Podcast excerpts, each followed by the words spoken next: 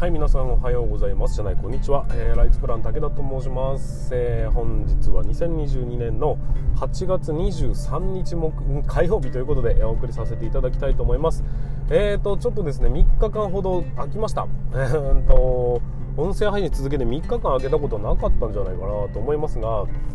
何ってあのコロナにかかっておりまして。で完全に症状が出ましたね。あの、まあ、出たから分かったんですけど、えー、なんか具合が悪いよねとは思ってはいたがいきなりこうスコンとねあの、まあ、普通にね特に何ってこともなく7度そこそこぐらいでちょっと微熱かなぐらいだったんですね。でそれが、うん、と土曜日や金曜日の夕方ぐらいの話ですか。でそこから夜になるにつれてあれよあれよと8度超えてきてあれこれなんかやっぱおかしいよなと思ったんですけど次の日の朝になったらまた6度南部とかって普通の温度に戻ってたんですよ、まあ、ちょっと体はピリピリする感じはするけどなと思ってはいたんです。で結果、まあ、土曜日の昼ぐらいにはまたですね8度台に戻ったのであこれまずいなと思ったんですけどもその時には、えーと、一般的な病院はもう閉じてるっていう状況だったので、まあ、そんなにそのた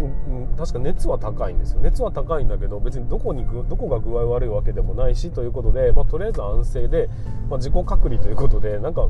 置かないから隔離されとくわって言って自分の部屋に閉じこもったままで、えーと、布団を自分の部屋にしてねやってたんですけど。で日曜日過ごして日曜日はもうずっと8度から9度近い状況になっててで月曜日になったらもうねだいぶ落ち着いたんですよ。もう7度1分とか2分とか高くてもねで低いともう普通に6度台になってるぐらいの感じだったんですがもうそんなそんな頃にね今度は息子がなんかこう具合悪いとかって言い始めて一気に熱が上がってきたんでまあ合わせて1回病院2人で行きましょうって言ったらまあ問答無用ですよね。あの検査しますかぐらいの。どう考えてもコロナですけどって言われて、まあ、一応したらじゃあやっときますかってやっぱやっぱり陽性ですねって話になって、まあ、とりあえず、えー、現在も、えー、我が家に隔離期間ということになってはいるんですが。まあ、僕はね、えーと、基本的に1人で仕事しておりますんでだから何ってことは大きくはないんですよでただただただただそのうんと調子さえ治ってくれれば基本的な問題はない話なんです今こうやってねドライブしておりますが結局は車の中で運転してそのまま帰ってくるだけの話なので、まあ、誰とも接触もしないし、まあ、まさに隔離された状態になっておりますので、まあ、支障ないかなという判断なんですけども具合は別に別にもう問題ないんです。ちょっと若干鼻声っていう部分もありますが、えー、もう仕事はね普通にスタートさせて本日からねさせていただこうということで先ほど1本、え動画の編集が終わったところなんですけどまあでもね、えー、とちょっと今日 スタート冒頭長めに撮っておりますが、うん、コロナウイルスだからそこまでこうビビる必要はないぞというふうに思ってはいたがやっぱりちょっとね平熱普通の一般的な風邪よりは熱は高く上がったかなという感じはしますが前のあの前のって昔扁桃炎とかによくかかちょこちょこかかってたのでそうするともう41度2度って結構上がってたんですよね。その時のだるさから比べると別に大したひどいものでもないですしと、ものすげえ長引くかと言われるとそういうわけでもないし、え、薬が効かないのかと言われると効かなくもないし何をビビる必要もないのかなというのがね今回の僕の、ね、印象に確かに8度を超えてきてるんで、えーと、苦しいうん腰が痛い。でもそれってよくあることではあるので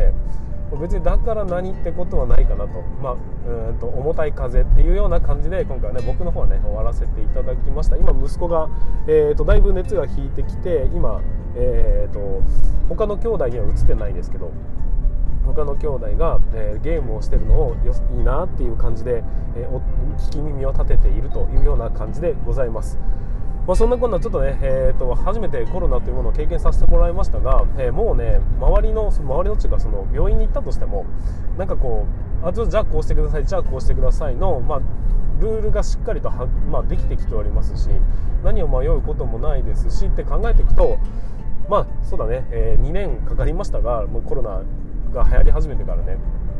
まあ、ようやくそんなこうビビるほどのものでもないという、まあ、どうしていいのかわからないっていうところから医療の、ね、体制っていうのもはっきり、まあ、ルールみたいなものもしっかりできてきたというところであと、まあ、良かったの良かったのではないかなとかやっぱり進化してるというか進歩しているというかそういう部分そういう部分はあるのかなと思ったりはしております、まあ、ちょっとね完璧本調子ではないものの、まあ、病み上がりな感じではありますが、えー、今日からね、えー、本格的に業務を動かしていきたいなというふうに思っております。あさってには、えーと、若手基礎力アップ研修ということで進めなければいけない部分もあるのでそれをやるやらないっていうのをジャッジしなきゃいけなかったんですが、まあ、今日の様子からするといけるなというふうに踏んだので、まあ、特にアナウンスすることなく普通に、えー、進めていきたいなというふうに感じたというところでございます。はいということで、えー、本日は、まあ、普通の会社はね、えー通常運転で動いてると思いますが僕の場合はま個人なので大きく、え迷惑かける人が少ないというのは非常にありがたいことではありながら、えー、僕は粛々と仕事を進めていきたいなというふうにできる範囲からね進めていきたいなというふうに思っております。はいということで、え、本日はま本調子ではないので、え、ちょっとゆっくりめで進めていきたいと思いますが今日も最後までよろしくお願いいたします。それでは進めていきましょう。武田の作業日報。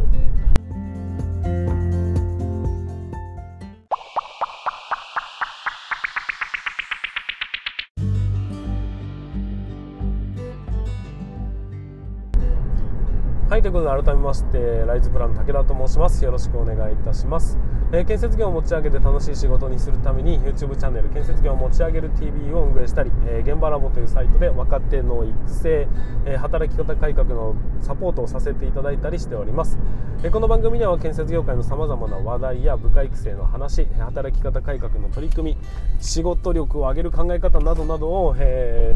車で運転する空き時間を使ってお送りさせていただいたりしております、えなので多少の雑音につきましてはご容赦いただきたいというふうに思います。ということで、えー、なんとこれ今ので4テイク目ということになりますがいや全然喋れない。まさか3日空けただけでこのぐらいこんなに喋れなくなるものかと、えー、びっくりしておりますがまあでもねそういうねことも必要ですよね。ということでまあもともとスラスラ喋れてたわけじゃないかというところで、えーご容赦いただきたいと思います。ということで本日も本題に進めていきましょう。今日の本題につきましては何かというと何々すべき何々するするはずだみたいな。であなたの行動はっていうところについてお話をさせていただきたいというふうに思います。えーとですねまあこれね他力思考と言いますか他力本願と言いますかもう自責他責という考え方って皆さんご存知でしょうかね、え自責というのは自分の責任っていう意味です。他責っていうのは他人の責任っていう意味なんですけど、えー、何か物事をする時に自責の人間と他責の人間っていうのがいるんですよ。でまあ考え方の話ではあるんですが自責の人間というものが基本リーダーになる。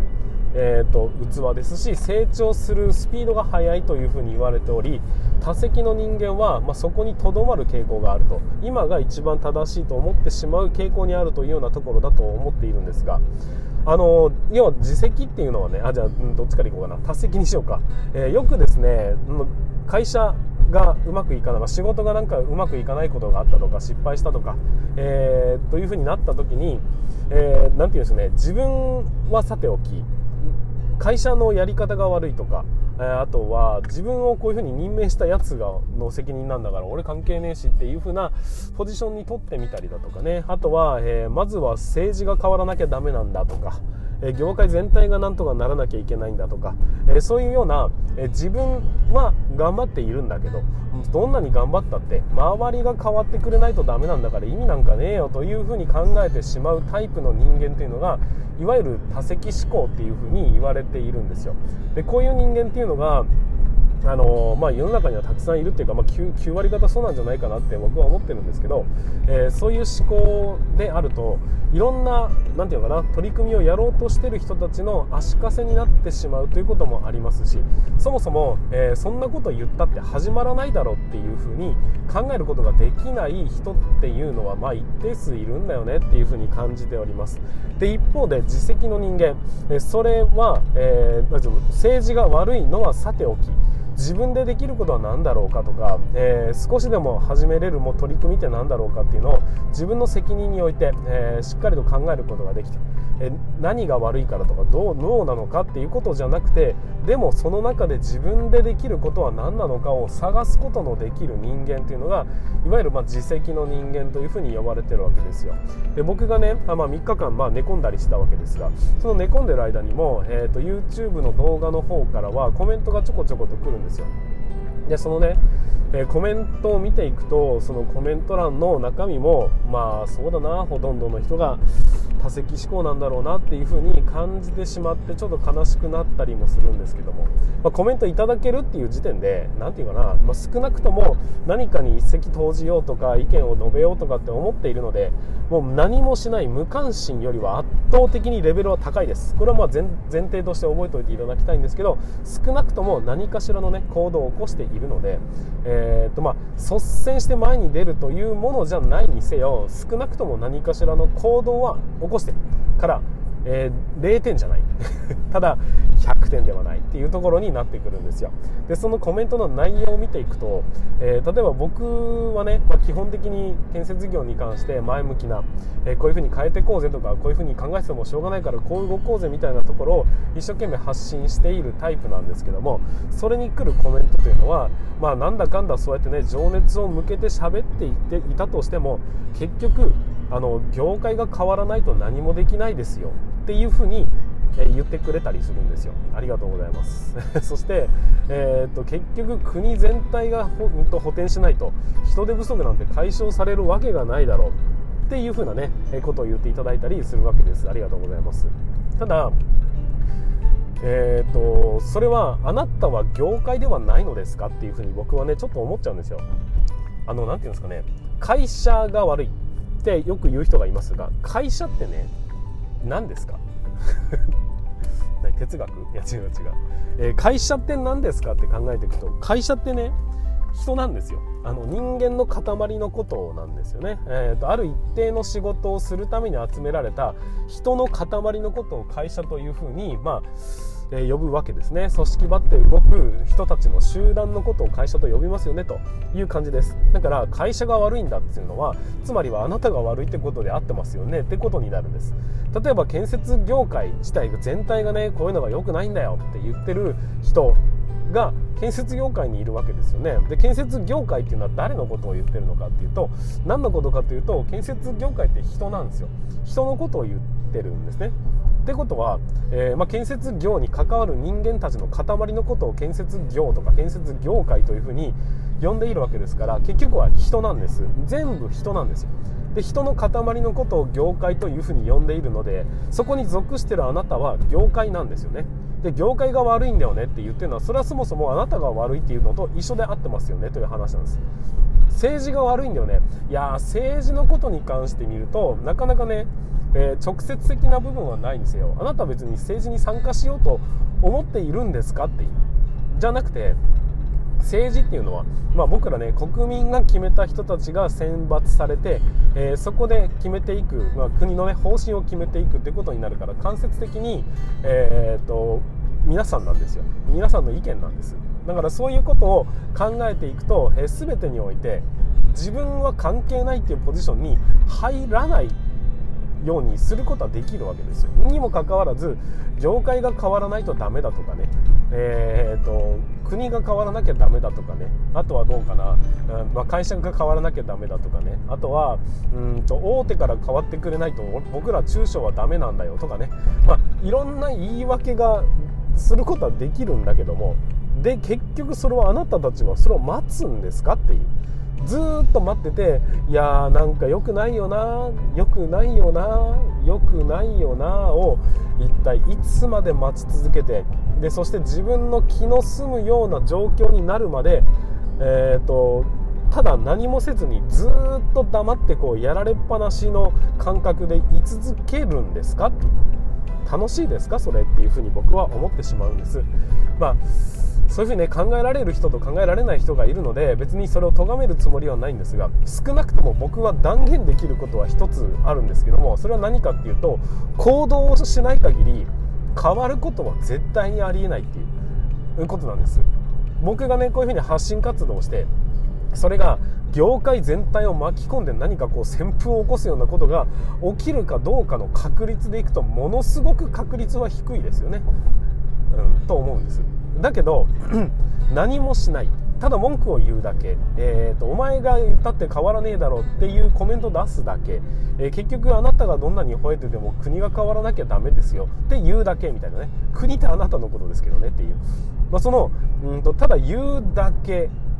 何々すべきだと思いますよとか。何々した方がいいと思いますよとか。そういうふうに言うのは、まあ、勝手なんですけども。そう言うっただけでね何かが変わるんですか？そしてあなたの状況は良くなるんですか？僕はね全然そうは思わないんですよ。てかそもそもあなたの自身の人生においても結局文句を言うだけとか、えー、と言い訳をするだけの状況下で人生って良くなることはあるのかなって思うんですよね。僕は少なくとも自分の人生は自分で決めたいですし、えーと、自分の身の回りで起きてる出来事が、えー、自分の意にそぐわないというふうに考えるからこそ自分のね訴えを起こしていくんです。それをどういう、まあ、やり方でやるのか。普通にね、えー、会社の上司に対して訴えかけるでもよし、えーと、僕みたいにこう SNS を使って発信していくのもよし。やり口はまあ人それぞれいろいろあるとは思いますがそれでも何かしらの行動に起こさない限り賛同してくれる人がいるわけはないんですよ。あの共感と賛同は違いますからね。共感っていうのは僕が何か発信をしたことに対してそうだそうだということえーと、ですしん？だというところになってくるんですがそうだそうだというだけじゃないんです。だけじゃ、え何も変わらないんです。要はコメントを出すだけ、えーとあとは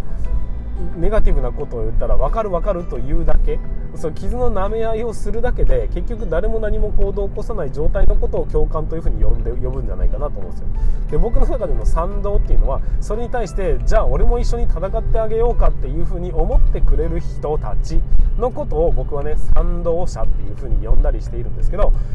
まあ、この定義が合ってるかどうかは、まあ、どうでもいい話なんです。だけど結局はね行動を起こさない限りは何も変わらないよねっていう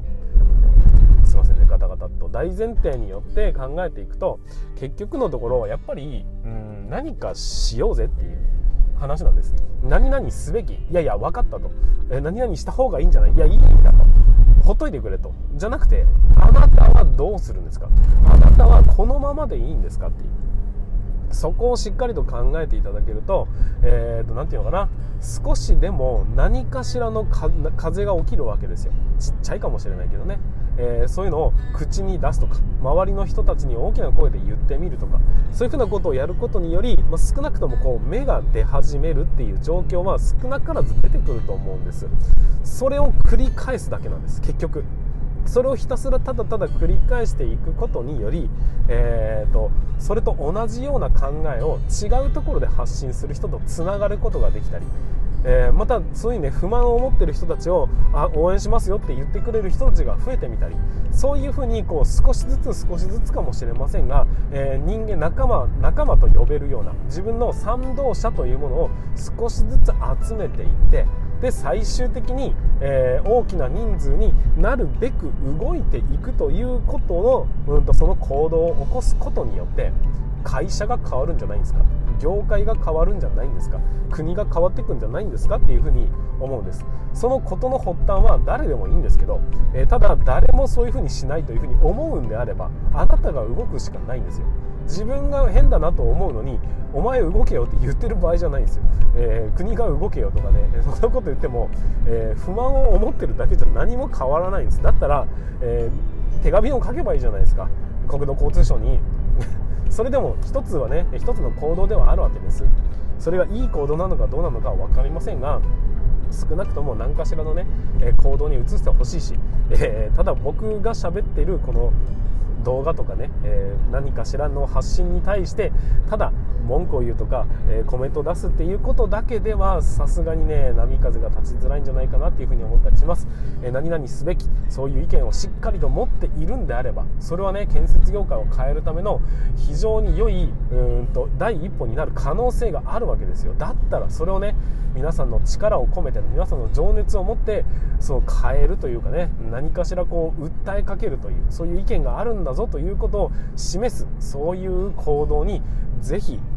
出ていただければなとそういう意見を持ってるんであればね、えガンガン出していってほしいなというふうに思います。はいということで今回はですね何々すべきとか、えー、何々した方がいいんじゃないみたいなそういうか言葉を出す人はたくさんいますが結局行動に起こせる人っていうのは、えー、いないんじゃない？だからちゃんと他力じゃない他責のね、えー、他の人のせい国のせい会社のせいではなくてそれはあなたのせいなんですとどこまで考えて自分で動けるのか自分で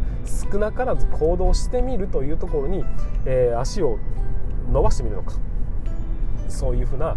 感覚になっていただければ、まあ、業界もね少しずつ良くなってくるのではないかなと面白くなってくるのでよ良いかどうかはね